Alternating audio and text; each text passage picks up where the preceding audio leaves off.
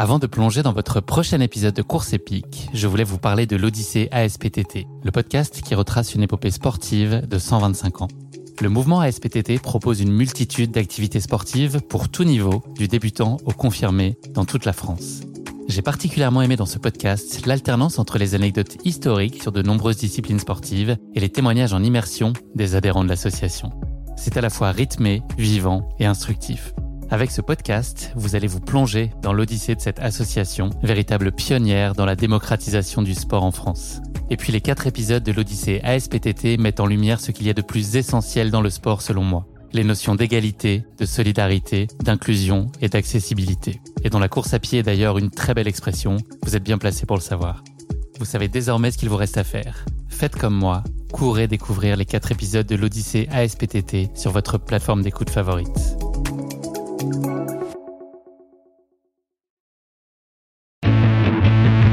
C'est sûr qu'on contamine, ça va déjà pas très bien, donc euh, donc euh, ouais, c'est compliqué après de après euh, attaquer le col du bonhomme, bah c'est ouais, c'est encore pire quoi. Et là vraiment, euh, ouais, je m'arrête aussi pour des pauses sanitaires, on va dire, et puis et puis là dans la montée, ouais, c'est vraiment c'est un peu l'enfer quoi. Il y a tous les coureurs qui doublent, qui qui t'encourage. Euh, moi, j'avais mis ma veste, euh, ma veste de pluie parce que voilà, j'étais pas bien. Et...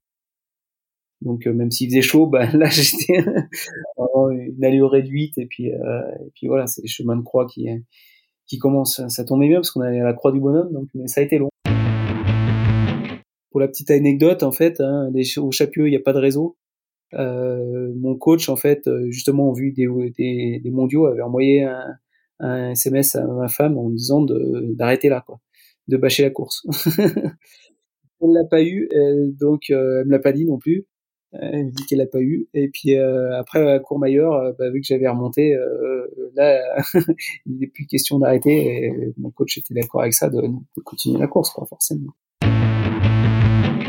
Bonjour à tous, je suis Guillaume Lalu et je suis ravi de vous retrouver dans ce nouvel épisode de Course épique.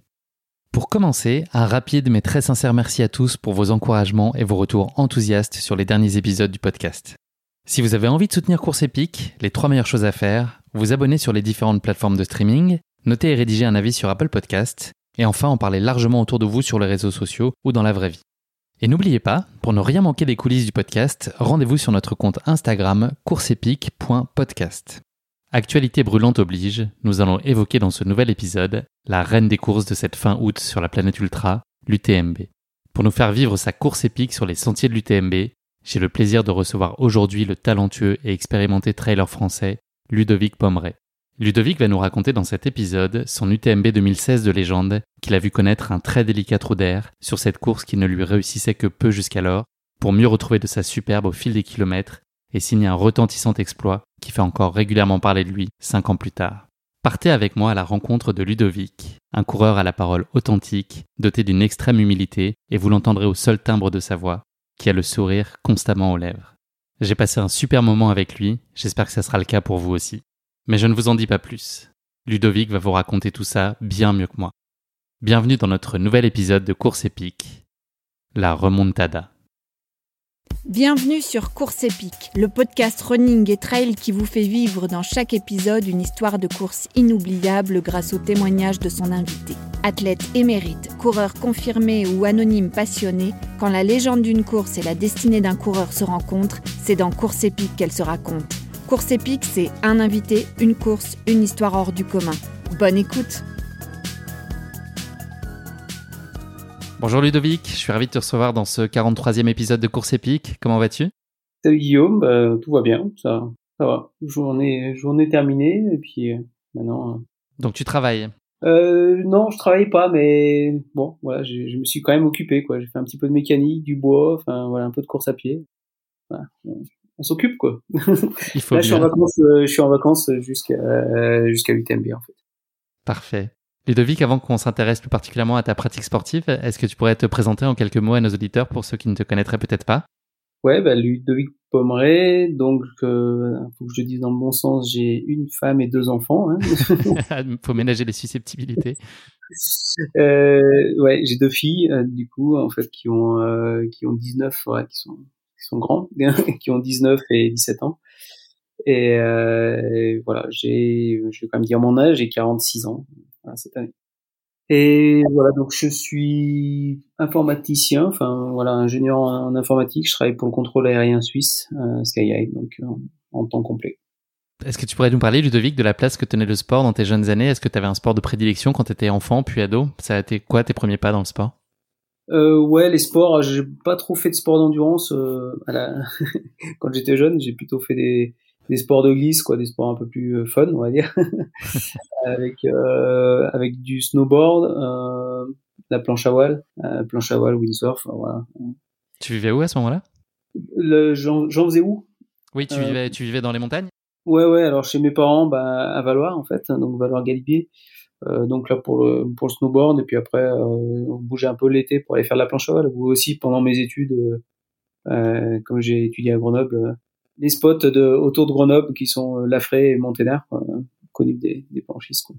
Est-ce que tu peux nous dire à quel moment la course à pied et notamment le trail a fait éruption dans ta vie? Est-ce que ça a été un coup de cœur immédiat ou est-ce que ça a été une évolution assez progressive vers la discipline? Non, ça a plutôt été une évolution. Que c'est plutôt avec les, les mes, mes beaux-frères en fait qui faisaient de l'athlétisme, qui m'ont un petit peu euh, ouais branché pour aller faire des courses euh, des courses par là. Il y avait à cette époque quelques courses de montée sèche en fait où ouais, il y a des petites montées qu'il fallait aller à un refuge ou voilà un truc comme ça. Et puis c'est un petit peu comme ça euh, qui m'ont lancé. Euh, voilà. Parce ça c'était quoi au début des années 2000, c'est ça? Ouais, ouais, ouais à peu près un petit peu avant peut-être ouais, début des années 2000, quoi. Et voilà, la toute première course que j'ai faite, c'était euh, monter un, un, un refuge au-dessus de, là où j'habite maintenant, en fait. la, la, semaine, disons que ma vie est un petit peu compliquée, mais la semaine, la semaine, j'habite euh, à côté de Genève, près de mon boulot. Et puis le week-end, on est, euh, on est plutôt en Savoie, en fait, au-dessus de Modène. Et voilà. Donc ma première course, c'était, c'était ici en, Savoie, et pour, pour monter à ce, à ce refuge. Quoi. Et voilà. Et, ça t'a plu? Ça, ça, a été un coup de cœur? Non, pas coup de cœur parce que bon, c'est quand même dur hein, la course à pied. c'est un peu. vrai qu'on euh, ouais, bah, c'est quand même, on a des moments difficiles. Là, moi, j'avais euh, zéro entraînement et puis euh, voilà, j'avais battu mes frères, mes beaux-frères qui étaient plus jeunes et qui faisaient de l'athlé. Ça les avait un peu énervés, euh, mais bon, voilà. Après, c'est un petit peu comme ça que ça a commencé. Après, euh, après le trail, ouais, vraiment venu plus tard aussi euh, avec un défi que je voulais me lancer de avec une course qui existait euh, qui partait de Valoir et euh, voilà qui n'existe plus hein, qui n'a pas duré très longtemps. Et je m'étais lancé un petit peu. C'est vraiment comme ça que j'ai commencé le trail aussi de lancer le défi de, faire cette course. Et je me suis inscrit et je me suis cassé les dents et voilà c'est un petit peu comme ça que ça a commencé. Tu as un palmarès qui est en trail qui est très impressionnant. Pour en citer uniquement quelques lignes, tu as gagné le trail Verbier-Saint-Bernard en 2011, la Maxi Race en 2016, tu as également fini deuxième de la Diag euh, en 2009, 2014, puis 2019. Je risque d'être essoufflé en, lisant tout ça. La liste est très longue. Euh, tu as été cinquième des championnats du monde de trail en individuel en 2016 au Portugal, en 2018 en Espagne, euh, également troisième par équipe en 2018 à ces mêmes championnats du monde. Et tu as brillé à l'UTMB 2016, mais ça, tu vas nous le raconter plus en détail plus tard dans cet épisode. Hormis cette UTMB 2016, donc, est-ce que tu pourrais nous parler d'une ou deux courses qui ont été particulièrement marquantes dans ta vie, qui ont peut-être opéré une bascule? Tu me parlais d'une course, la Valoir. Est-ce que des courses peut-être sur lesquelles il y aurait eu un déclic ou peut-être des, euh, rencontres. Voilà, est-ce qu'il y a eu des moments euh, très marquants de ta vie euh, sportive? Bah, donc du coup c'est l'origine c'est un petit peu cette course en fait hein, qui s'appelait la Fortige et qui était déjà une course avant les ouais c'était dans les années 2000 un petit ouais être 2000 en fait. Et qui était un petit peu en avance sur son temps. Disons qu'il y avait à cette époque il y avait un peu la Diag qui était connue pour une course un petit peu dingue d'ultra et euh, bon, là, c'était une course qui faisait 106 euh, km et 7500 de dénive, quoi. Et euh, voilà, moi, je m'étais inscrit en marcheur parce que j'avais pas de prétention de faire, de faire ça en courant parce que j'avais aucune, enfin voilà, je, je, faisais pas vraiment de, de, de sport d'endurance. Qu'est-ce qui te faisait envie sur cette course? Euh, bah, Le défi, puis que ça parte de, ça part du, de Valois en fait, de, de mon village. Et voilà, de, se dire, bah, est-ce que je peux y arriver? Et bah, j'ai eu la réponse. J'en ai fait 60, non, je peux pas y arriver. Donc, euh, ouais, c'est un petit peu là. J'ai commencé un petit peu à m'entraîner aussi avec euh, avec mon beau-frère. On a commencé à faire quelques trails pour pour toujours en fait dans l'objectif d'aller euh, peut-être euh, finir cette course en fait. et puis cette course en fait, elle a disparu. Et il y a eu un petit peu une, une remplaçante qui est arrivée qui s'appelait l'UTMB. en 2004. Et donc voilà, on s'est inscrit aussi pour faire pour le défi en fait, pour faire une course où, où les métriques nous paraissent un, un, peu folles et dire si on peut y arriver ou pas quoi. Est-ce que tu as laissé tes beaux-frères être finir devant toi quand même certaines fois? Est-ce que tu as préservé l'équilibre familial? On a fait quelques courses où voilà, on courait, on courait ensemble.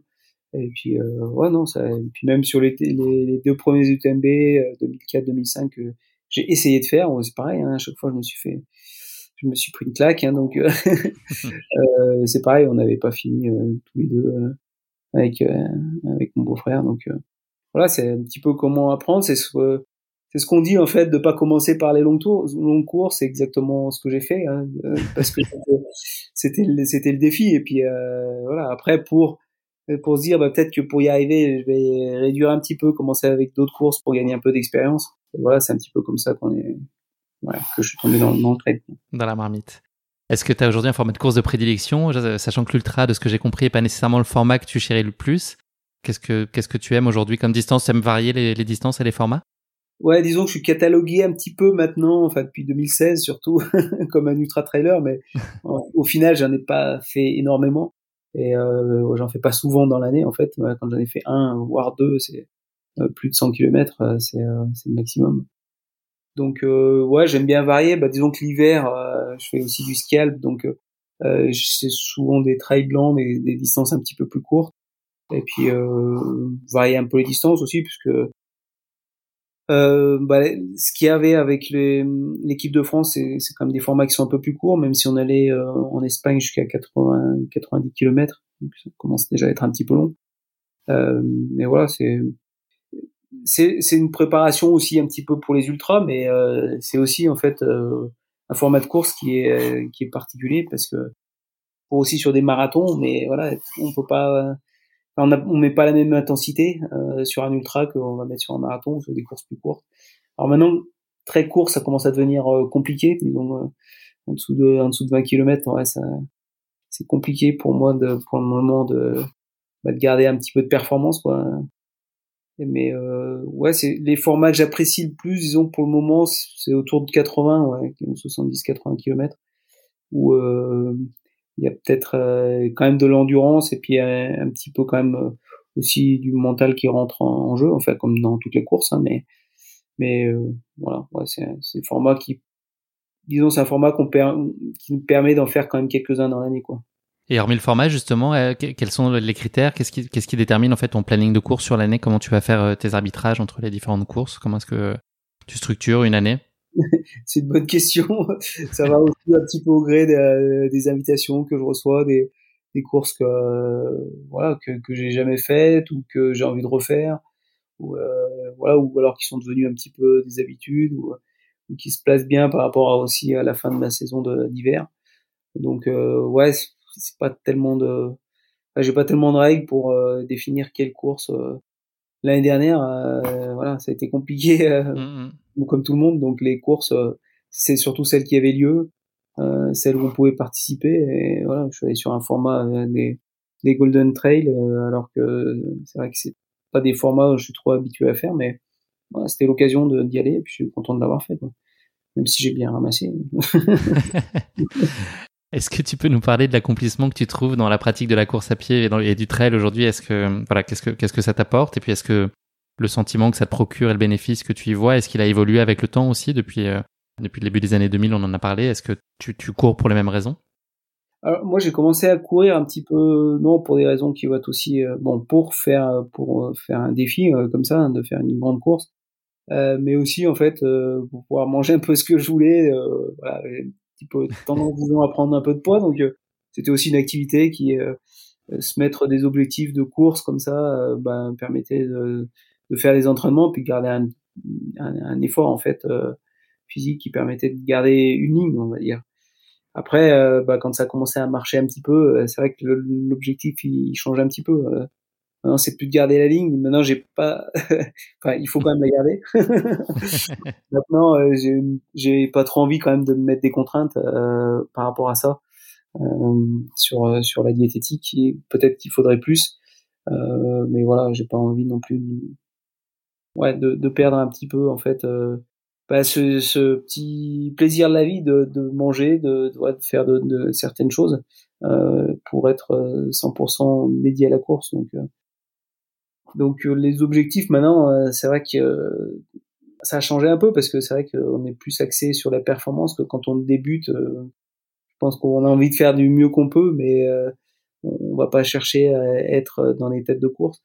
Et c'est vrai qu'après, quand on évolue un peu, qu'on rentre, c'est un grand mot à me dire le haut niveau, mais voilà, euh, ben, on n'a pas tout à fait les mêmes objectifs. C'est vrai qu'on a envie de performer et puis de se préparer au mieux pour euh, pour les courses. Dans, dans le passé, disons que je faisais beaucoup de courses parce que je faisais peu d'entraînement, beaucoup de courses. Euh, et voilà, maintenant je suis un petit peu plus structuré avec Philippe. Je fais moins de moins de moins de courses et un peu plus ciblé on essaye d'être un petit peu plus performant sur, sur ces objectifs-là. Philippe, c'est Philippe Propage. Est-ce que justement tu peux nous parler de ton entourage aujourd'hui, l'équipe qui t'entoure? Qui est-ce qui est à tes côtés?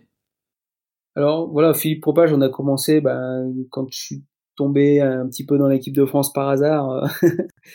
euh, voilà, parce que mon club voulait, euh, j'avais un club d'athlètes et puis euh, il voulait qu'on aille faire le, les championnats de France, donc euh, pour essayer d'avoir une médaille par équipe. Et voilà, bon, c'était en 2014 et il se trouve que je terminais troisième. Il y avait deux places ouvertes pour l'équipe de France. Et comme l'année d'après c'était en c'était en France, bah ils ont pris euh, quelques personnes en plus, euh, dont j'en ai fait partie. Et euh, du coup, quand euh, bah, j'ai eu cette sélection, un petit peu tard, je me suis réveillé un mois avant. j'ai demandé, bah voilà, si Philippe pouvait m'entraîner. Et depuis, depuis, c'est devenu mon entraîneur et voilà, j'en ai pas changé. Quoi. Donc Satisfait. ça, ouais, concluant. Ça a été concluant. Regarde tes résultats. Satisfait. Et puis après, euh, mon entourage, non. Après, mon entourage, c'est ma famille. C'est ma femme qui me suit sur les courses. Et voilà. J'ai pas, j'ai pas de, de, de, coach pour tout, quoi. Pour la diététique, pour, pour, pour le mental ou euh, de kiné attitré ou d'ostéo. Donc, euh, non, je ouais, j'ai un coach, c'est tout. et avec Oka, les relations, enfin, le, tu collabores aussi avec eux. Comment ça se structure votre collaboration? Voilà, bah Oka, donc c'est un partenaire, c'est un, un, sponsoring qui m'aide à faire euh, une, une, année en fait, à financer aussi les déplacements, etc. Euh, donc, euh, il, bah, il, nous offre bah, déjà tous les équipements, etc. Mais il n'y a pas vraiment de structure, disons, pour faire des entraînements c'est pas au qui planifie nos entraînements ou il peut y avoir quelques fois en fait des training camps où on, va se retrouver faire des entraînements euh, communs. Euh, en principe, c'était une fois par an. avec le Covid, c'est un peu compliqué. Mais voilà, c'est pas c'est pas cas qui structure ou qui me trouve en fait euh, un kiné ou quelqu'un à suivre. C'est vraiment à nous de nous débrouiller. Pareil en fait en équipe de France. Hein, donc euh, pendant la période de stage, euh, souvent euh, avant les championnats, il y avait une période de stage. Là, on est avec les kinés, on a, voilà, on a un suivi, on est, on a les massages suite aux entraînements, donc c'est vrai qu'on est un peu plus niveau professionnel. Enfin, on fait des entraînements plus professionnalisés, euh, mais ça reste ciblé sur euh, la période de stage. Même si pendant jusqu'au championnat, on peut avoir des suivis euh, à distance, voire si nécessaire avec les, voir les kinés de, de l'équipe, quoi, kinés ou médecins. Quoi. Ludovic, je sais pas si tu as un miroir à côté de toi, c'est le moment en tout cas, si tu en as un, de te regarder dedans pour un petit autodiagnostic. Est-ce que tu pourrais nous parler de ce que tu penses être euh, tes points forts et euh, les, les, points sur lesquels euh, tu as encore des perspectives d'amélioration ou sur lesquels tu penses qu'il faut travailler un peu plus pour toi? Comment est-ce que tu t'auto-évalues à la fois d'un point de vue physique et puis mental? Ouais, alors mental jusqu'à maintenant, je pense que j'étais assez fort. Là, disons peut-être que si si aussi l'âge, peut-être un petit peu euh, ouais, d'avoir fait pas mal de courses. Euh, maintenant, c'est des fois c'est un petit peu plus difficile pendant les courses euh, de trouver les ressources mentales pour aller au bout. Euh, donc euh, peut-être que là c'est un point, ça pourrait être un point en ce moment à travailler. Euh, bon, ça, j'ai déjà mentionné tout à l'heure un petit peu euh, diététique. Je pense que c'est, ça serait un axe, mais j'ai à travailler, mais où j'ai pas forcément envie. Euh, et puis aussi, euh, ouais, peut-être aussi euh, la préparation physique générale que je fais pas du tout. voilà, ça pourrait être un, un axe de développement. on va dire dans les points forts, euh, c'est de pas avoir trop de points faibles en fait. C'est surtout ça. C'est de, de, polyvalent. Voilà, d'être polyvalent en fait, euh, aussi bien en montée, en descente sur le plat. Euh, disons, avant Philippe, j'étais meilleur, on va dire, peut-être meilleur en montée, euh, montée descente. Euh, maintenant, je suis plus polyvalent et puis euh, voilà. Avant, j'avais vraiment une, une, faiblesse au niveau du plat. Maintenant, si je, je reste pas un coureur rapide en fait comparé à certains, mais voilà, c'est un peu un peu plus polyvalent, on va dire. Je pense que c'est ce qu'il faut la plupart du temps pour pour les courses, quoi. Tu l'as évoqué, Ludovic, euh, tu seras présent euh, sur l'UTMB qui est dans quelques jours à l'heure à laquelle nous enregistrons cet épisode. Est-ce que tu peux nous parler de ta préparation ces derniers mois et dernières semaines? Comment ça s'est passé? Ouais, alors bah, la préparation, c'est assez classique en fait. Euh, alors il n'y a pas eu d'habitude, j'ai un peu plus, peut-être un peu plus de courses de préparation. là, il n'y en a pas eu énormément. Disons que c'est une... on a chargé un petit peu en fait sur la sur fin juillet, voilà début août, fin pour avoir le volume un petit peu. Hein, c'est, il n'y a pas de secret. Je pense que pour faire une course euh, qui fait 170 km, on va pas essayer 22, 24 heures. Hein. Voilà, il faut quand même, euh, il faut quand même l'habituer un petit peu le corps et charger un petit peu avant ça.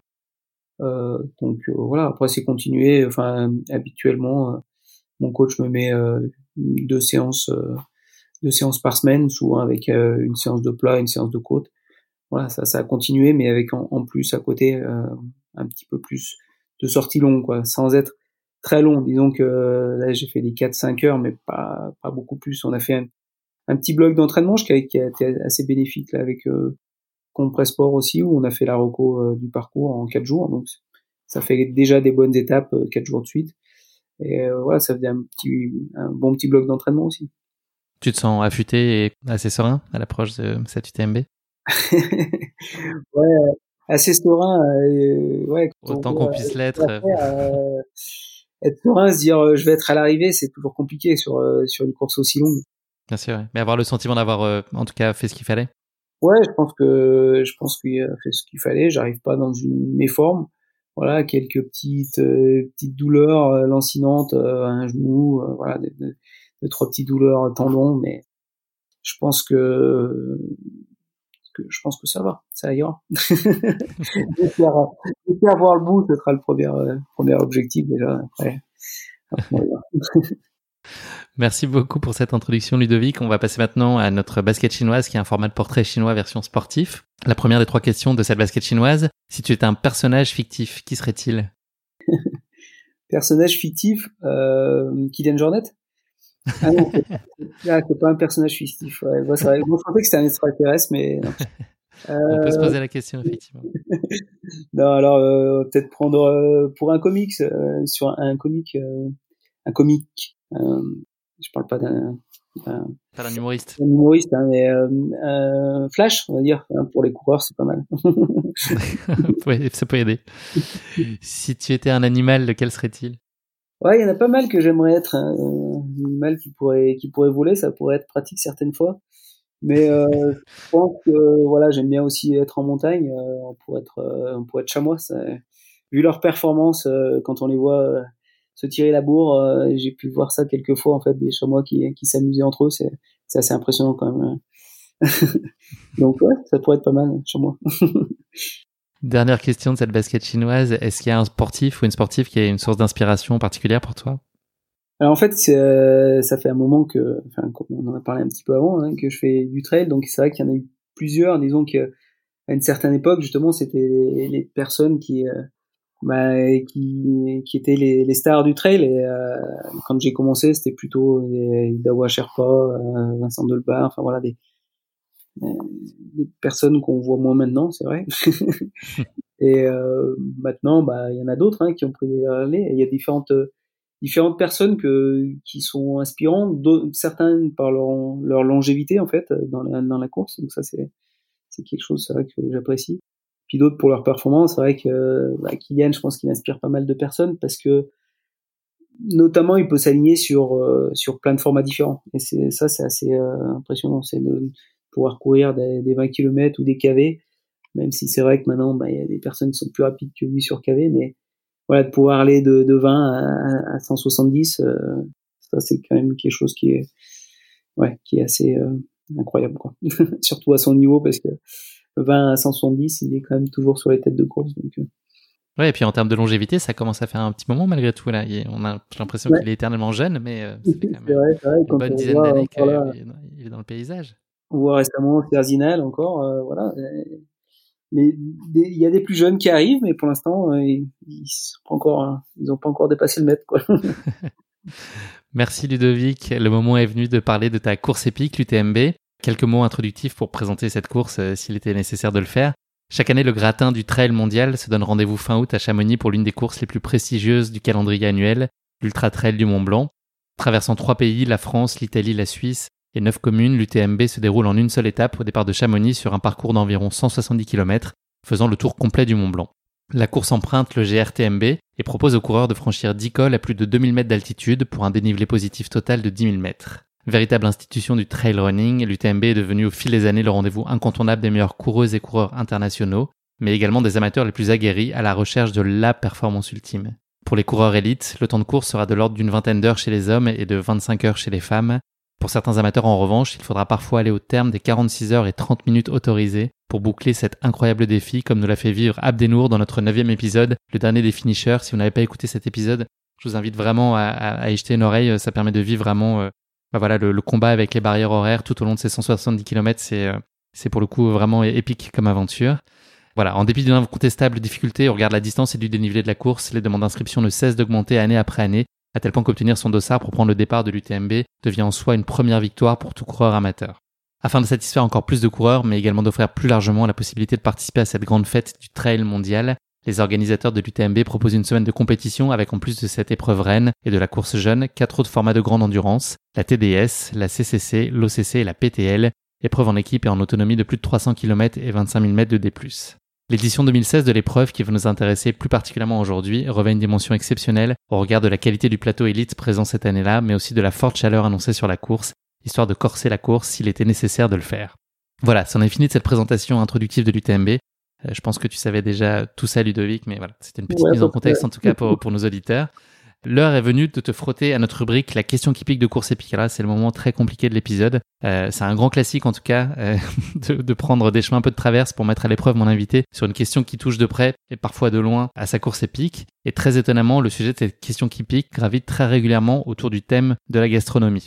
On l'a dit, l'UTMB prend son départ et il arrive dans la ville de Chamonix je pense que tu ne l'as pas oublié, mais Chamonix, c'est aussi le nom de petits gâteaux un peu rétro, de forme arrondi, fourré à la gelée d'orange et recouvert d'un glaçage à l'orange, que moi j'ai toujours trouvé personnellement euh, très immonde. Est-ce que tu vois, euh, tu vois ce que c'est, ah ces petits biscuits Oui, oui, d'accord. oui, oui, c'est vrai que Ouais, ça date un petit peu, ça. ça date un peu, exactement. J'ai sorti un peu les, les, cartons et les archives. Donc voilà, je te propose un petit voyage dans le temps, Ludovic, en ressortant à l'occasion de cette question qui pique quelques biscuits et sucreries un peu rétro, comme peut l'être le Chamonix. Ma question qui pique est très simple. Pour chacune des quatre gourmandises que je vais te citer et qui ont probablement marqué ton enfance et ton adolescence, est-ce que tu pourrais me dire si on peut aujourd'hui les trouver dans le commerce ou non? Donc à tout seigneur, tout honneur, je vais donc commencer avec les chamonix. Est-ce qu'on peut aujourd'hui, tu penses, aller trouver un chamonix au supermarché d'à côté? Ouf, alors là, euh, Ouais, ça doit bien encore exister, je dirais oui, oui. Bravo, ça existe toujours. Ça a même jamais arrêté d'être commercialisé. Donc tu vois, ça fait un petit moment. Ça date d'avant euh, la Seconde Guerre mondiale. Donc, ça fait déjà à peu près 80 ans qu'on a le plaisir de pouvoir déguster des, des chamonix. Et on peut, on peut toujours en trouver. Voilà. Doit bien faire au moins, euh, au moins 15 ans, je pense que j'ai pas dû en manger, mais oui. ouais, à mon avis, c'est pas un hasard. Deuxième proposition, je, sais, je vais faire travailler ta mémoire. Est-ce que tu te souviens des treats, euh, les ancêtres des M&M's? Ouais, ouais, ouais. Alors, est-ce qu'on peut, est-ce qu'on peut trouver des treats aujourd'hui en France? Alors, ça, je crois qu'on peut. Ah, en France, non, je crois pas. Mais il me semble qu'il y a encore. Euh, non, ça n'existe pas. C'est, en France, je dirais non. Bah, ils ont fait leur comeback. Ils ont été sur la voie de la bonne réponse, euh, Ludovic, parce qu'ils ils ont disparu en 86 et ils sont réapparus sur le marché européen en 2018. Ça a été relancé en France à cette occasion aussi. Donc, plus largement en Europe, dont la France. Un sur deux, ça se passe, ça se passe plutôt bien. Troisième proposition, est-ce que tu as un souvenir des Yes, ces petites barres fourrées à la crème cacao? Ça te parle? Euh, mais c'est petite barre individuelle façon Twix, Bounty, tout ça dans ce registre-là? Non, alors ça non. Ça te dit rien? Non. Je dirais ah, que tu me dises au bluff. Donc non, et bah, et bah, eux aussi, ils ont fait leur comeback, voilà. Et ils, existaient, ils ont été disparus à la fin des années 90 et ils sont revenus euh, depuis 2011 en France. Euh, voilà, depuis 2013, pardon, je te dis des bêtises. En Allemagne en 2011 et en France en 2013. Et la dernière, Je sais pas si tu aimes ces biscuits, les figolus, le fameux sablé fourré à la pâte de figue. Est-ce que aujourd'hui on peut trouver ça? Oh, je pense que oui, ça, ça pas si longtemps que ça que j'en ai mangé. Oui, oui. La disparition a été courte en fait. Ça a été entre 2015 et 2020. Et voilà, il y a une euh, pétition. Alors je sais pas si c'est ça qui a contribué pleinement au retour des figolus sur, sur le marché. Mais en tout cas, voilà, il y a eu 10 euh, 000 signataires pour euh, plébisciter le retour du figolu en France. Mais voilà, on peut aujourd'hui en trouver euh, très facilement voilà, au petit commerce d'à côté. Allez, c'en est fini de notre question qui pique. bravo Ludovic, tu t'en sors quand même bien. 2 sur 4 avec moyenne. un des produits. Oui, mais tu connaissais pas, tu connaissais pas les yes. Donc voilà, c'est très bien. Allez, on ferme la moire à biscuit. Le moment est venu parler plutôt de tuc au ravito et de plonger avec toi dans ta course épique à l'occasion de ton UTMB 2016. Tu vas nous le raconter, tu as commencé à l'évoquer tout à l'heure. Euh, L'UTMB, toi, c'est une longue histoire. Est-ce que tu peux nous parler de tes deux premières expériences qui ont donc pas été forcément très heureuses sur la course en 2004 et en 2005 Ouais, alors 2004-2005, bah, j'ai bâché les deux. Euh, donc 2004, je suis pas allé si loin que ça parce que je suis allé jusqu'à Courmayeur. Et 2005, j'ai dû aller jusqu'à Champé... Champélac. Ouais, et voilà, donc euh, première fois tendinite, et deuxième fois j'avais une grosse contracture au mollet, et je pouvais plus courir. Enfin, voilà, donc ça c'était les deux premières expériences, et après j'ai mis un petit peu de temps pour revenir. Euh, ça devait être en 2000, parce que tu en as cité que deux, mais en fait. Euh, ouais, il y a eu 2010 qui a été annulé, puis 2012. Voilà, alors 2010 en fait on allait au Contamine et après ils ont arrêté la course et ils ont voulu euh, refaire, enfin ça repartait après euh, pour une CCC en fait pour un, de, de Courmayeur. J'étais pas reparti. Et puis après 2012, euh, et là c'est encore parcours de repli. Donc là c'est mon premier, disons que pour moi, pour moi je l'ai pas, enfin c'est pas l'UTMB, donc euh, voilà je le comptais pas dedans. Alors je l'ai terminé, euh, je sais pas combien. 21e. voilà, voilà 21e. Mais euh, c'était vraiment pas un parcours très intéressant non plus. C'était un aller-retour dans la vallée de Cham. Voilà, c'est, je crois que c'est la première victoire de François Daen aussi. Est-ce que tu as tiré des enseignements sur ces participations, même si t'as pas pu aller au bout, mais est-ce que c'est euh, c'est euh, voilà ces insuccès sur ce parcours-là t'ont apporté déjà euh, des choses ou au moins en tout cas une, une connaissance du parcours plus précise ouais, Une connaissance du parcours, oui, je parce que de toute façon j'avais fait Courmayeur. Après 2009, j'ai quand même fait une CCC, donc je connaissais le parcours. Quoi. Disons que l'intégrale du parcours, je la connaissais, même si j'avais jamais fait de reco comme j'ai fait, j'ai pu faire cette année en entraînement. Mais ouais, je, connaissais le parcours. Maintenant, je m'étais dit, euh, ouais, bah, l'UTMB, euh, sais pas, il veut pas de moi, je vais pas aller alors que, alors que je pense que j'étais arrivé au bout de certaines courses, euh, enfin, une course notamment à la Diag qui est, qui est, je pense, un petit peu plus dure que l'UTMB, euh, techniquement, en, en, temps aussi, quoi. Donc, euh, mais voilà, ça me, l'UTMB, ça, ça me souriait pas, donc j'ai mis un, un, petit moment aussi à me réinscrire et puis euh, voilà à revenir en, en, 2016 pour une nouvelle tentative. Qu'est-ce qui te poussait à, à, revenir quand même de façon assez régulière? Est-ce que la course, elle revêt quand même une dimension mythique à tes yeux? Oui, bah c'était quand même euh, une course. Euh, tout le monde en entendait parler. Je veux dire, si quelqu'un en fait euh, cite une course euh, d'ultra trail, il y a une grande chance que ce soit l'UTMB quand même. Mais c'est une course qui est quand même mondialement connue.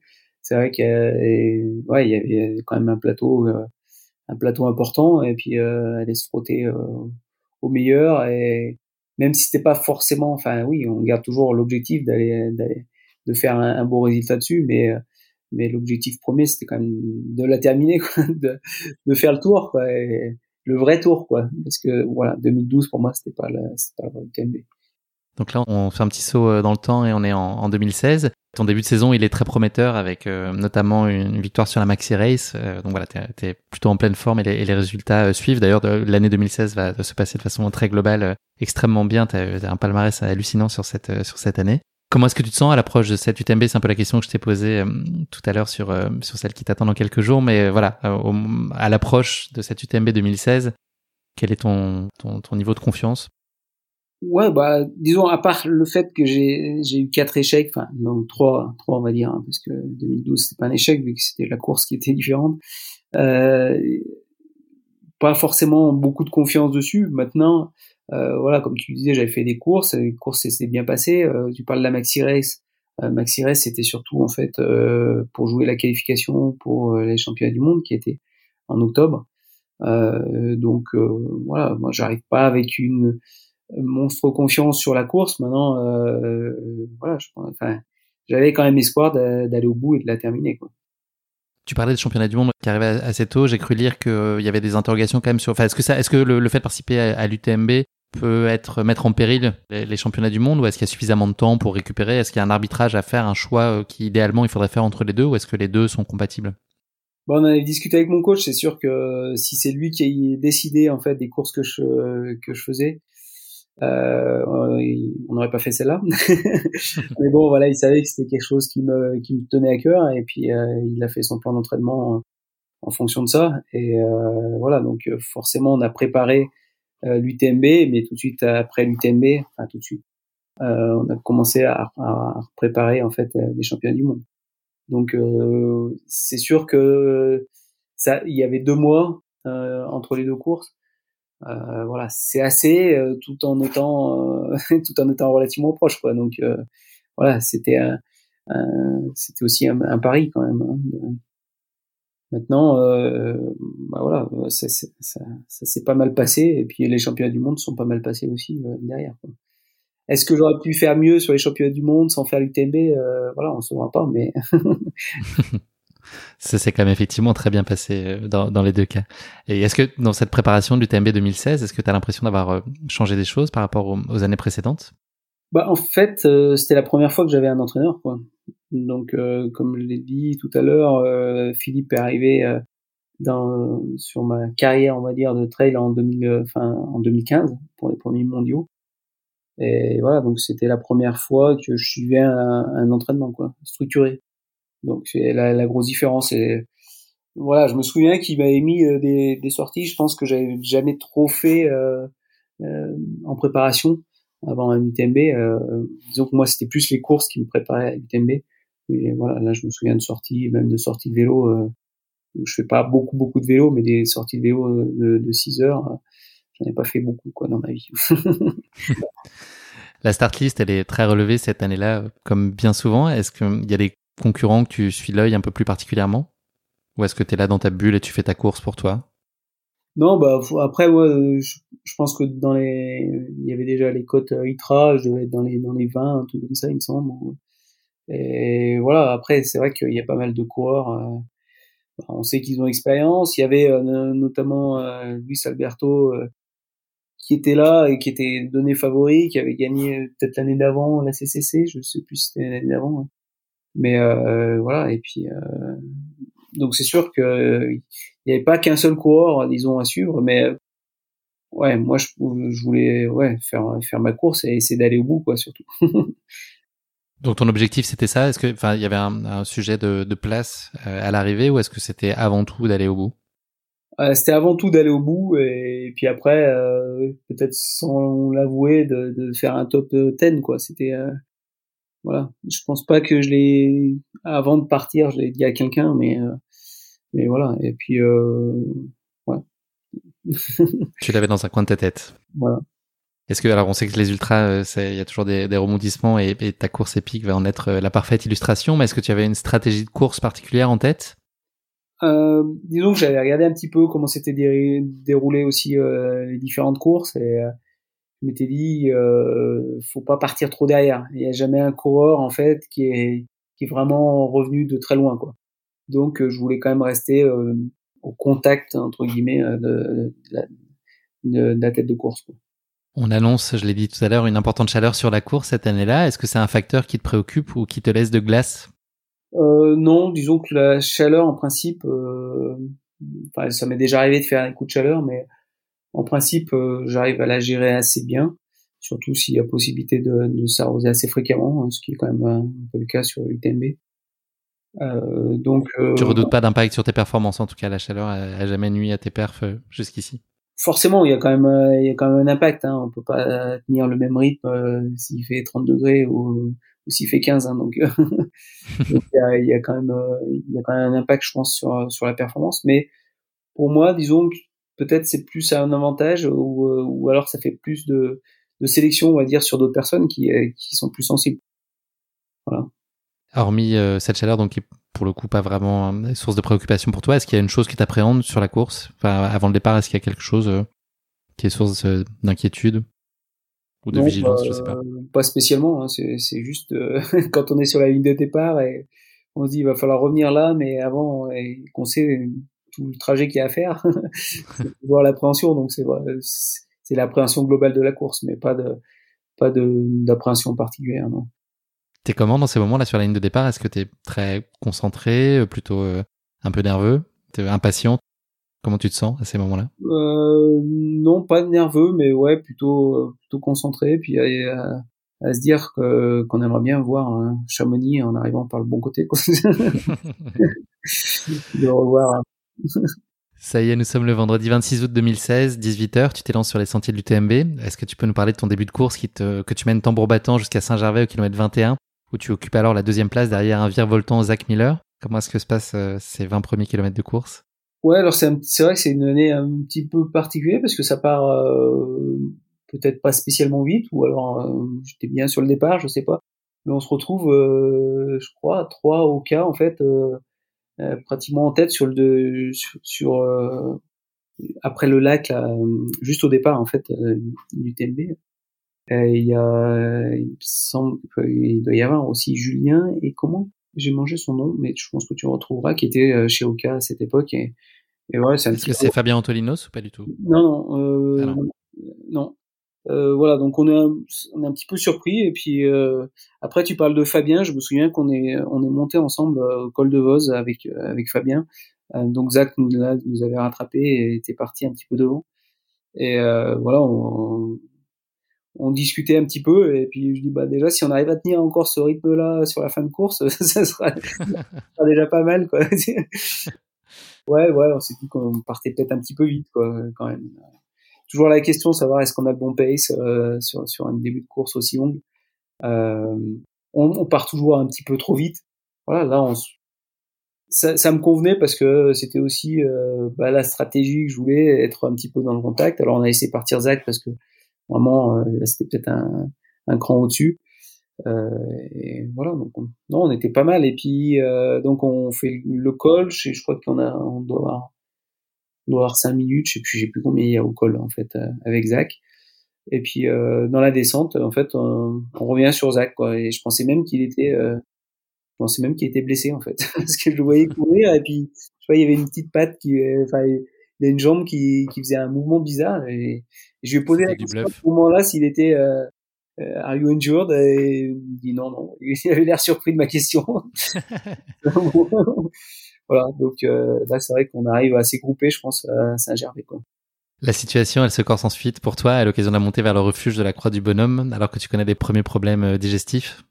Ouais, c'est ça. Déjà, déjà sur la portion en fait Saint-Gervais-Contamine, qui est une portion que je n'apprécie pas particulièrement en fait, qui est, c'est vrai que c'est un, c'est un petit peu longué pour moi. Je trouve c'est euh, un peu roulant, voilà, des choses un petit peu avec des parties un petit peu raides. Enfin, il y a un petit peu de tout, mais voilà, c'est pas une, une partie que j'apprécie euh, tellement.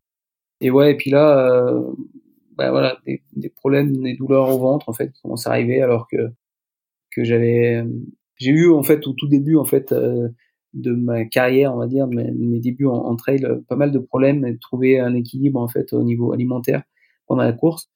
Et puis voilà, après ça s'est stabilisé et j'ai trouvé mon équilibre. Et là, j'ai l'impression d'avoir fait la même chose. Et voilà, je me dis, bah voilà, c'est, c'est la malédiction du TND encore, encore une fois. Donc, euh, j'ai l'impression d'avoir fait tout pareil et, d'avoir pris, euh, voilà, les mêmes, la, les mêmes protocoles, en fait, euh, en course. Il y a un chaman qui a pris sa petite poupée, Ludovic Pomeray, qui a planté une petite aiguille dans ouais, le c'est ça. Ludovic Pomeray qui, et ouais, voilà, donc, ouais, c'est, c'est sûr que au contamine, ça va déjà pas très bien, donc, donc euh, ouais, c'est compliqué après après euh, attaquer le col du bonhomme, bah c'est ouais, c'est encore pire quoi. Et là vraiment, euh, ouais, je m'arrête aussi pour des pauses sanitaires, on va dire. Et puis et puis là dans la montée, ouais, c'est vraiment c'est un peu l'enfer quoi. Il y a tous les coureurs qui doublent, qui t'encouragent. moi j'avais mis ma veste ma veste de pluie parce que voilà j'étais pas bien donc euh, même s'il faisait chaud, bah, là j'étais une allure réduite et puis euh, et puis voilà, c'est les chemins de croix qui qui commencent. Ça tombait bien parce qu'on allait à la croix du bonhomme, donc mais ça a été long. tu arrives au Chapieux après 50 km et 6 heures de course, dont 3 sans te nourrir, et tu occupes désormais la 50e place. Comment est-ce que tu gères psychologiquement? Là, tu nous l'as dit, tu t'es fait dépasser par un certain nombre de coureurs, tu as, perdu une bonne quarantaine de places. Comment est-ce qu'on gère aussi le fait d'être physiquement assez tôt dans la course, déjà un peu dans, dans la souffrance? Qu'est-ce que tu te dis en fait? Est-ce que déjà tu penses que tu pourrais ne pas aller au bout ou est-ce que tu écartes d'emblée cette, cette hypothèse-là? Non, alors je me je me dis pas que je peux pas aller au bout. Euh, je me dis juste que euh, je vais aller au bout, mais euh, mais je vais faire une nuit à Courmayeur, quoi. Que euh, je vais attendre que ça passe et puis voilà, que ça ça servira d'entraînement en fait pour les championnats du monde qui arrivent euh, dans deux mois et puis et puis juste aller au bout pour pour pour pour venir un petit peu bah, au bout de cette malédiction de l'UTMB quoi. Donc, euh, donc non, je m'étais pas dit complètement que j'allais abandonner, euh, mais c'est sûr que j'allais, euh, enfin, je pensais quand même toujours la finir, quoi, même à ce moment-là. Et puis là, au Chapieux, donc euh, il y a ma femme en fait qui est, qui est, on avait prévu qu'elle ne vienne pas. Euh, parce elle t'a pas écouté donc? Donc elle m'a pas écouté parce qu'elle a vu que à Notre-Dame, dernier point où on s'est vu à Notre-Dame de la Gorge, que bah que ça allait pas. Donc voilà, un petit, elle s'est dit bah je vais quand même y aller même s'il n'y a pas d'assistance euh, aller le voir l'encourager. Enfin voilà supporter quoi. Donc euh, voilà je ta fille était là aussi je crois euh, bah, elle avait l'air assez affectée euh, de la situation. Ouais bah les deux euh, ma fille ma femme quoi, en fait qui est, même s'ils étaient se retenir qui était à moitié en pleurs voir que bah ça se passait une nouvelle fois pas bien et, et voilà que c'était difficile aussi parce que c'est vrai que à, ce moment-là quand tu es déjà dans la souffrance c'est c'est que c'est difficile et, et des voir comme ça aussi, ça m'a, bah, ça m'a reboosté un petit peu pour pour faire la suite de la course, quoi, pour euh, pour essayer de recommencer à m'alimenter et, voilà, c'est comme ça que je suis reparti des chapieux en essayant euh, juste après les chapieux de reprendre un gel. Où, euh, voilà, c'était pas un, gel à, à l'herbe, mais non parce que je dis ça à l'herbe parce que j'ai fait un peu comme les vaches où j'ai un peu ruminé quoi si tu veux. il voulait pas, il voulait pas rentrer, mais euh, je dis, je vais pas le recracher. Donc, donc voilà, il revenait et, puis voilà. Bon, il a fini par passer. Et puis euh, voilà, petit à petit, j'ai essayé de, essayer de reprendre un petit peu de course à pied. Et même dans le col de la Seine, j'ai pu alterner un petit peu euh, des alternances marche-course. Ouais, tes 30 km suivants, donc ils sont synonymes plutôt de renaissance pour toi. Et justement, le passage au col de la Seine, au lac Combal jusqu'à Courmayeur, où là, tu renoues avec le top 15. Donc, petit à petit, tu sens que les sensations sont en train de revenir Tu reprends le contrôle un peu de ta course Déjà, en fait, euh, je peux commencer à me réalimenter un petit peu, j'arrive à reboire un petit peu. Euh, c'est toujours difficile, hein, j'ai toujours, euh, toujours mal au, ventre, voilà. Mais ça commence à aller un petit peu mieux quand même. J'essaie quand même toujours de, de, de, boire un petit peu et puis, et puis de continuer l'alimentation, quoi. Et puis c'est vrai que de voir après aussi qu'on redouble des coureurs, ben pour le moral, c'est quand même meilleur. Donc euh, voilà, petit à petit, on, on, reprend des coureurs. Je me souviens que j'ai dans les pyramides calcaires, euh, j'ai doublé Caroline euh, Chavreau. Mmh. Elle a gagné aussi. Qui a gagné chez les femmes, oui. Voilà. Donc, euh, donc ouais, non, c'est bon pour le moral, comme disait la compagnie créole. C'est bon pour le moral, ouais. bien, bien de se faire doubler par tout le monde dans le col du bonhomme.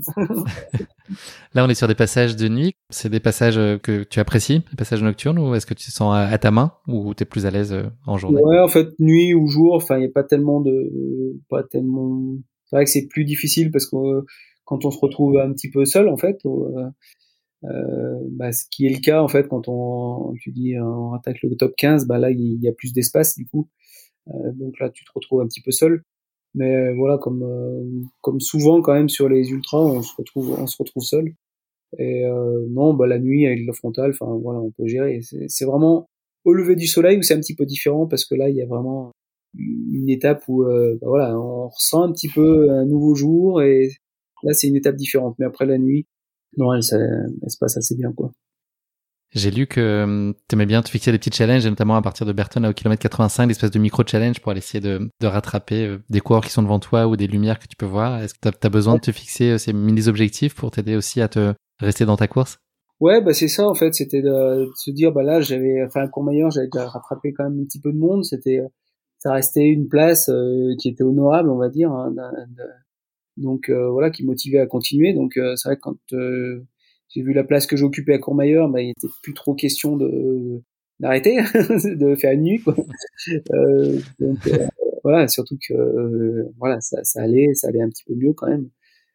toujours difficile, difficile au niveau du vent, difficile de reprendre en fait à des quantités d'eau suffisantes. voilà, des, des, douleurs aussi quand j'essayais de, de, pisser, quoi. donc, voilà, donc, mais voilà, le, le fait de, de d'être quand même euh, pas mal remonté. Et euh, ouais, dans ce refuge, dans, dans Berton, en fait, euh, ouais, c'est, je vois une lampe et puis je me fixe des objectifs. Je me dis, j'essaye de, avant le refuge, de, voilà, de, de passer ce, ce concurrent, quoi. Et voilà, c'est comme ça que c'est des petits objectifs à court terme et c'est ce que j'essaye aussi maintenant en fait de, de, décomposer un petit peu les courses que je fais en petits morceaux en fait pour fixer des, des objectifs à plus court terme tout en gardant quand même euh, l'objectif final qui est, qui est quand même la ligne d'arrivée, hein, parce qu'on peut pas tout donner sur un, objectif à court terme. Quoi. Tu arrives ensuite euh, au Grand Col Ferret, au kilomètre 102, où tu rejoins le coureur lituanien Gediminas Grinius, qui deviendra ton partenaire de course pour les kilomètres suivants, c'est ça? Euh, alors je pense que c'est beaucoup bien après que je, je reçois. Ah mais non, peut-être qu'on a fait on a fait la remontée ensemble, mais euh, c'est vrai qu'on a fait un petit peu l'élastique euh, avec Gediminas. Jusqu'à la folie, je crois que vous avez couru ensemble. Si, si je suis bien renseigné. On a couru jusqu'à Trian pratiquement, quoi. D'accord. Ensemble, en fait. Mais euh, ce qu'il y a, c'est qu'on n'était pas toujours ensemble. C'est, euh, je l'ai vu, euh, je l'ai, je l'ai vu en fait. Je vais parler d'ailleurs de ses chaussures. Bref, bon. Et puis après, c'est vrai qu'on on n'était pas tout le temps, tout le temps ensemble. mais c'est vrai qu'on a fait un bon bout de course ensemble.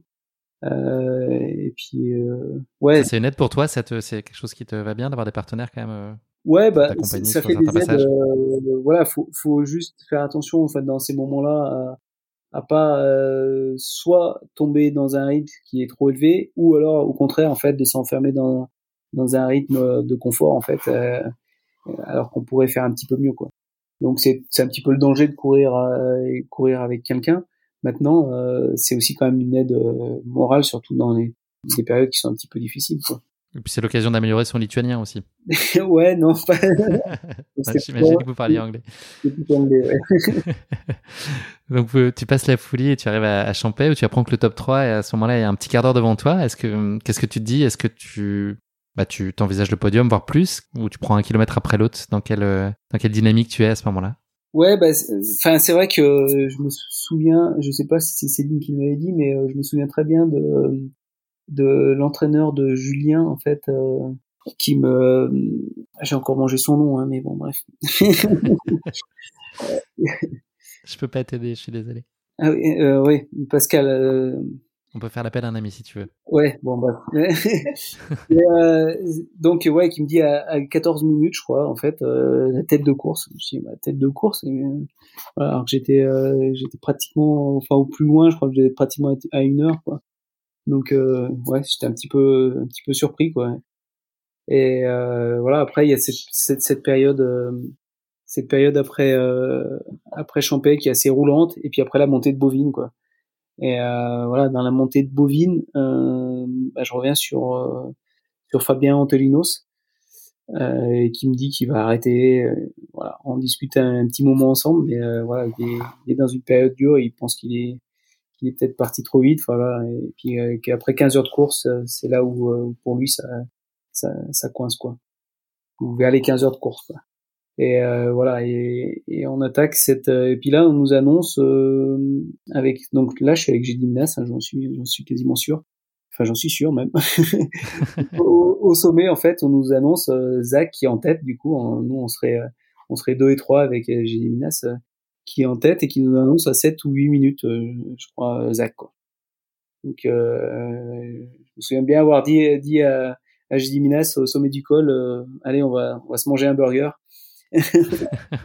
et bon, c'est pas de bol parce que lui il est végétarien, mais mais euh, voilà. Donc on a attaqué cette descente, euh, ouais, bah un petit peu, peut-être un petit peu tonique aussi. Euh, maintenant, au vu du col de la, de la, descente du col de Vosa, on sait que que Zach est pas un grand descendeur. Et on est quand même surpris d'avoir d'avoir bouché ces, ces 7-8 minutes euh, à Trian parce qu'on voit Zach en fait euh, qui est au ravito quoi quand on a arrive. Donc là tu le vois au ravito. Est-ce que est-ce que tu penses que ça le marque psychologiquement et que ça a un impact le fait de te voir. Enfin je sais pas à quel point il s'imaginait euh, seul devant, ou en tout cas maîtriser sa course, parce que tu penses que ça a un vrai impact pour lui sur son moral. Je pense que ça a un, impact. Je me souviens bien de son, son, ravitaillement à la ZAC où il prend aussi un peu de tout, n'importe quoi.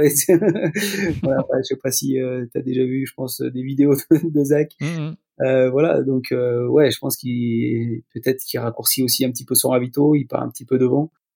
Et, et voilà, après, bah, c'est clair que euh, quand on part derrière, euh, bah, l'objectif c'est de le rattraper. Hein, donc donc moi, je me souviens bien de cette montée en fait où j'avais les bâtons et et Zach à chaque fois il se retournait, il me voyait, il remettait taquet et puis bon à un moment je le passe et, et après il faut pas accrocher quoi. Donc voilà, c'est donc là, là tu viens quand même de remonter 49 euh, coureurs. Ouais, ouais, c'est ça. quelques, quelques heures. Euh, voilà, euh, et puis là, on se, ouais, bah là, je me retrouve du coup en tête quand même de, de l'UTMB et je dis, bah, ouais, forcément, il y a quelqu'un qui va revenir et, et bah là, l'objectif, c'est, c'est de rien lâcher, quoi, et, et continuer à pousser. On verrouille. Voilà. Comment se passe l'ascension vers Tête au vent, l'un des derniers passages délicats qui est environ à 10 km de l'arrivée? Comment est-ce que tu gères ce moment-là? Bah tête au vent, euh, donc euh, ouais, c'est c'est la dernière grosse bosse. Euh, c'est vrai que je pense que on avance plus trop quoi. C'est un petit peu le cas pour tout le monde, mais ouais, c'est la dernière grosse difficulté. là, quand je l'ai fait en entraînement, je parlais que je l'ai fait il y a pas si longtemps que ça. C'est vrai que quand on vient de commencer de, depuis depuis Champé, Champex Like, c'est ça passe relativement bien. Quand on a fait sans 140 km avant, euh, 140, 150, ouais, même plus, 150 km avant, ça passe euh, un peu moins bien. Disons que c'est quand même euh, montée qui est assez raide. Alors euh, voilà, j'essaye de, j'essaye quand même de pousser. J'avais demandé euh, bah, à Céline, qui était au col des montées, euh, de klaxonner quand il y avait, quand il y avait le suivant, juste pour avoir une estimation de, du temps que j'avais, quoi, de la, de la marge. Et voilà, donc je me souviens plus si j'ai entendu le klaxon, mais après je sais, je savais qu'à la flégère j'avais, j'avais euh, ouais, pratiquement 30 minutes d'avance quoi. Donc euh, voilà. Comment est-ce que tu gères les tout derniers kilomètres de la course? Est-ce que tu es serein ou c'est par définition impossible de l'être avec euh, la pression, la fatigue Puis je crois que tu avais l'expérience sur la CCC notamment ou avec une, chute en descente. Est-ce que tu es encore sur tes gardes? Même sur les derniers kilomètres et hectomètres? Jamais, jamais serein en fait, parce que justement tu mentionnes cette, euh, cette anecdote sur la CCC en 2009 où euh, je, crois que je dois être troisième sur la dernière descente et puis euh, euh, voilà je me dis en descente j'étais j'étais pas mal pas mauvais descendeur je dis pour quelqu'un me revienne dessus euh, voilà je descendais assez bien euh, et puis voilà une chute quoi. une chute et pendant un moment j'ose plus bouger parce que je sais pas si c'est voilà c'était une, chute assez lourde lourde et puis à un moment, je, je sais pas si je me suis fait quelque chose, quoi, et j'ose pas bouger, quoi. Et, euh, et voilà, donc j'ai cette, euh, j'ai ce souvenir-là en tête, en disant, euh, non, il faut, euh, tant qu'on n'est pas sur le bitume d'un cham, il y a tout, peut arriver, quoi. Se faire une cheville, chuter, se faire encore plus, plus mal, enfin voilà, ça peut arriver, quoi. Donc non, pas, serein. Maintenant, je, je, je ralentis non plus pas trop parce que aussi une autre expérience euh, sur la Diag euh, quand j'avais euh, je voulais garder ma deuxième place j'avais ralenti franchement la, descente et puis du coup après on change un peu nos allures on n'a plus la même appréhension du terrain et c'est pas c'est pas mieux en fait c'est pas c'est pas plus safe en fait de réduire son allure et de changer un peu euh, ses habitudes de descente quoi. Donc euh, voilà, pas serein, mais j'essaie de, de, rester appliqué, concentré. Cette tentative aura donc été la bonne, euh, et, puis bah, je pense que tu as largement euh, dépassé ton objectif qui était de terminer, puisque tu conclus ces 170 km à une fabuleuse première place après 22 heures et 2 secondes de course, 26 minutes devant J.D. Mignas. Qu'est-ce que tu ressens au moment de franchir la ligne d'arrivée que tu as d'ailleurs parcouru et traversé avec ta fille à tes côtés? Ouais, bah après déjà en fait les derniers kilomètres quand on arrive déjà sur le bitume, là on se dit quand même, quand même là ça, ça, sent ça sent bon quoi. Je pense que il n'y a pas grand chose en fait qui peut euh, ouais qui peut qui peut arriver, mais euh, ouais c'est tellement euh, tellement d'émotions qui remontent aussi en fait euh, bah, vu, de la course en fait comment elle s'est passée, vu du plateau qui était au départ avec beaucoup de d'échecs, d'abandon en fait de, de personnes bah, qui sur le papier étaient quand même plus forts mais voilà, c'est c'est la c'est la course et euh, voilà et puis d'avoir vraiment été euh, au fond du trou à un moment et et d'arriver bah, à remporter la course, c'est vrai que ça, on est vraiment submergé par les émotions et, et ouais, c'est c'est quelque chose qui est qui reste bien gravé et de finir en plus euh, avec ma fille, euh, voilà, des derniers mètres. Euh. J'avais une belle étreinte à l'arrivée, très émouvante. Ouais, ouais, non, c'est vrai que c'était ouais. quelque chose que que je vais pas oublier, je pense. Ludovic, qu'est-ce que tu penses? Enfin, quelles ont été les clés de, de ta victoire? Est-ce que c'est qu'est-ce que tu as réussi un peu mieux que les autres? Bah, c'est à pas lâcher, à pas se dire en fait. Euh, disons que les, les, tous les échecs que j'ai eu sur cette course m'ont permis, permis en fait de ne pas lâcher, de dire que je voulais voir la ligne d'arrivée, euh, même si pendant un moment bah, c'était en deux jours. Euh, voilà, c'est de, de de pas lâcher et pas prendre la solution de facilité de bâcher la course pour mieux peut-être se préparer sur les mondiaux. Euh, voilà, donc c'est ça, c'est de continuer euh, à avancer et puis d'avoir le, support aussi de, la famille qui est, je pense qu'il a été un moment clé en fait de de voir euh, ma famille à ce moment-là au Chapieux. Et, voilà. Et pour la petite anecdote en fait, hein, au Chapieux il n'y a pas de réseau, euh, mon coach, en fait, euh, justement, en vue des, des, des mondiaux, avait envoyé un, un, SMS à ma femme en me disant d'arrêter là, quoi, de bâcher la course. euh, donc il n'y avait pas de réseau. Elle il a bien fait de pas arriver ce message. Elle l'a pas eu, euh, donc euh, elle me l'a pas dit non plus. Elle dit qu'elle l'a pas eu. Et puis euh, après à Courmayeur, bah, vu que j'avais remonté, là il n'est plus question d'arrêter. Et mon coach était d'accord avec ça de, de continuer la course, quoi, forcément.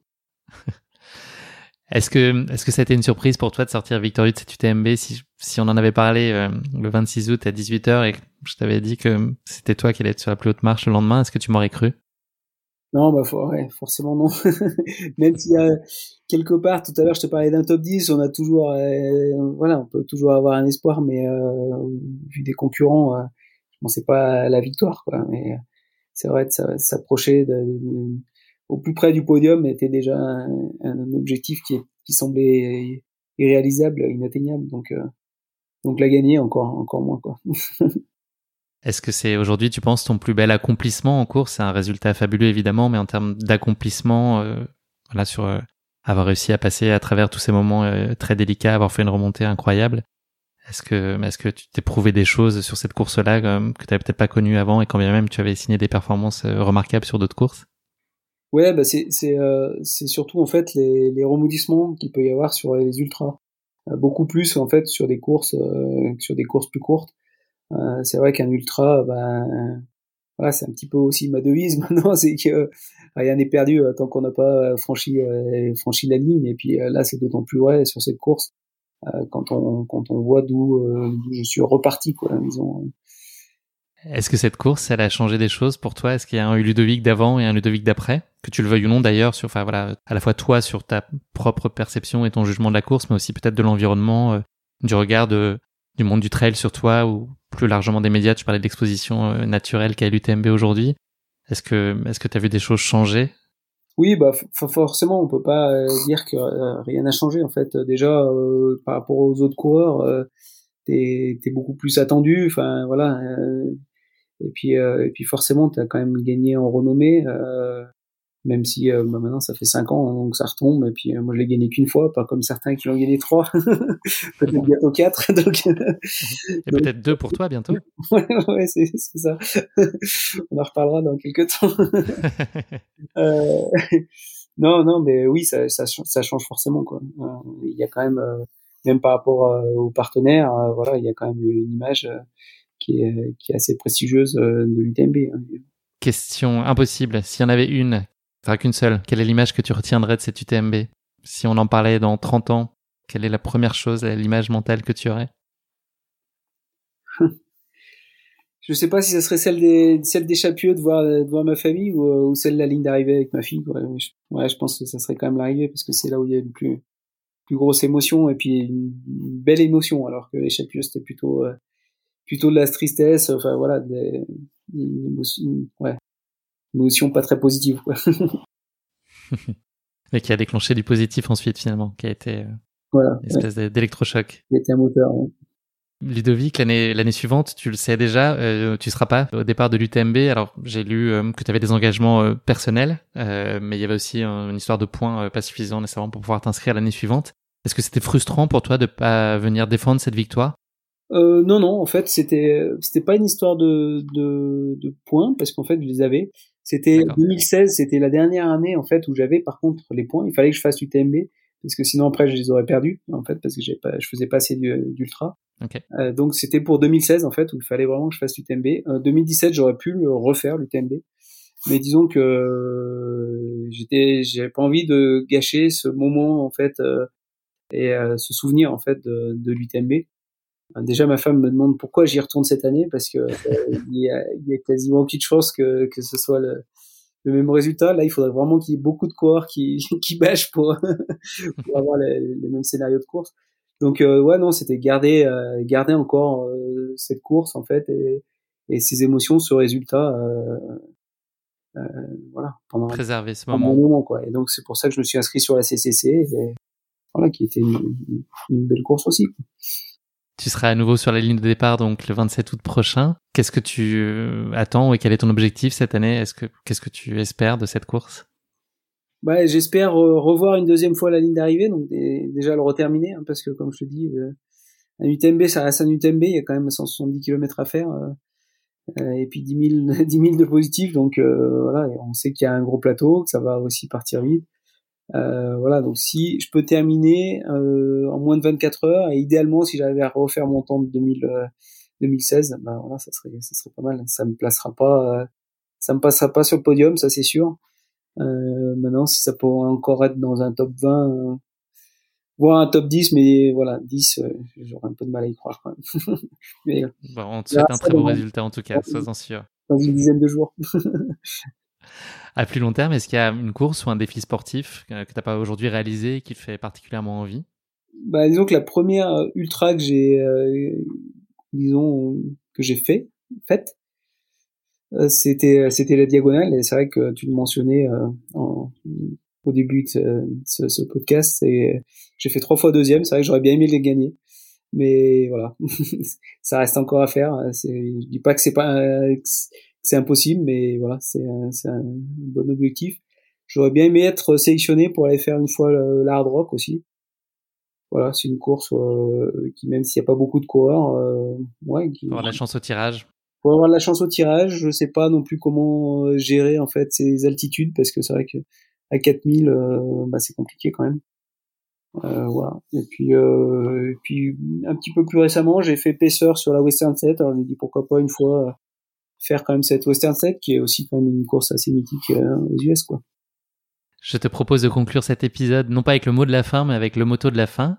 Est-ce que tu aurais une phrase à partager avec nous qui est voilà une devise qui t'est particulièrement chère et qui illustre euh, ta philosophie de vie, voilà qui est en tout cas alignée avec tes valeurs? Est-ce qu'il y a y une phrase qui incarne un peu ton, ton mode de pensée? Bah, donc je l'ai un petit peu mentionné tout à l'heure, c'est euh, c'est une course elle est jamais perdu ou gagné avant d'avoir franchi la ligne. Et je pense que ça, ça peut aussi s'adapter euh, à la vie de tous les jours, en fait, euh, quel que soit l'objectif qu'on se fixe. Quoi. Donc, euh, donc euh, voilà, je pense que voilà, c'est un petit peu euh, la phrase fétiche et puis pas mal de de personnes en fait qui me qui me répètent ça au vu du scénario de, de cette course en 2016. Quoi. Merci beaucoup Ludovic, c'est malheureusement déjà la fin de cet épisode. Merci de nous avoir fait vivre dans tes pas cette course épique, riche de rebondissements avec le Mont Blanc en toile de fond. Bravo encore à toi pour cette performance remarquable et cette incroyable remontada à presque en faire pâlir de jalousie le Barcelone de Messi et Neymar face au PSG en 2017. On est euh, au moins à ce niveau-là de remontada, je pense. en tout cas, sois sûr que on va te suivre euh, dans les prochains jours euh, bah, sur l'UTMB. Voilà, on te souhaite en tout cas avant tout d'avoir du plaisir et puis de, de rallier l'arrivée et puis si ça peut être une très belle place, tant mieux. En tout cas, voilà, on sera euh, à tes côtés pour te suivre. Merci encore euh, pour nos échanges. Euh, je te souhaite globalement beaucoup de bonheur et de réussite pour la suite de tes aventures.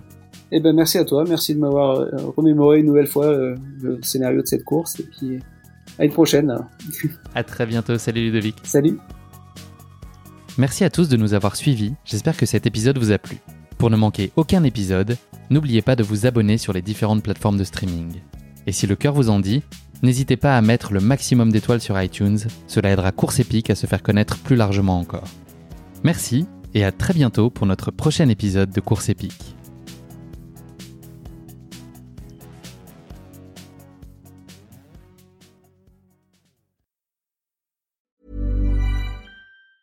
Hey, it's Danny Pellegrino from Everything Iconic. Ready to upgrade your style game without blowing your budget? Check out Quince. They've got all the good stuff shirts and polos, activewear, and fine leather goods, all at 50 to 80% less than other high end brands. And the best part? They're all about safe, ethical, and responsible manufacturing. Get that luxury vibe without the luxury price tag. Hit up quince.com slash upgrade for free shipping and 365 day returns on your next order. That's quince.com slash upgrade.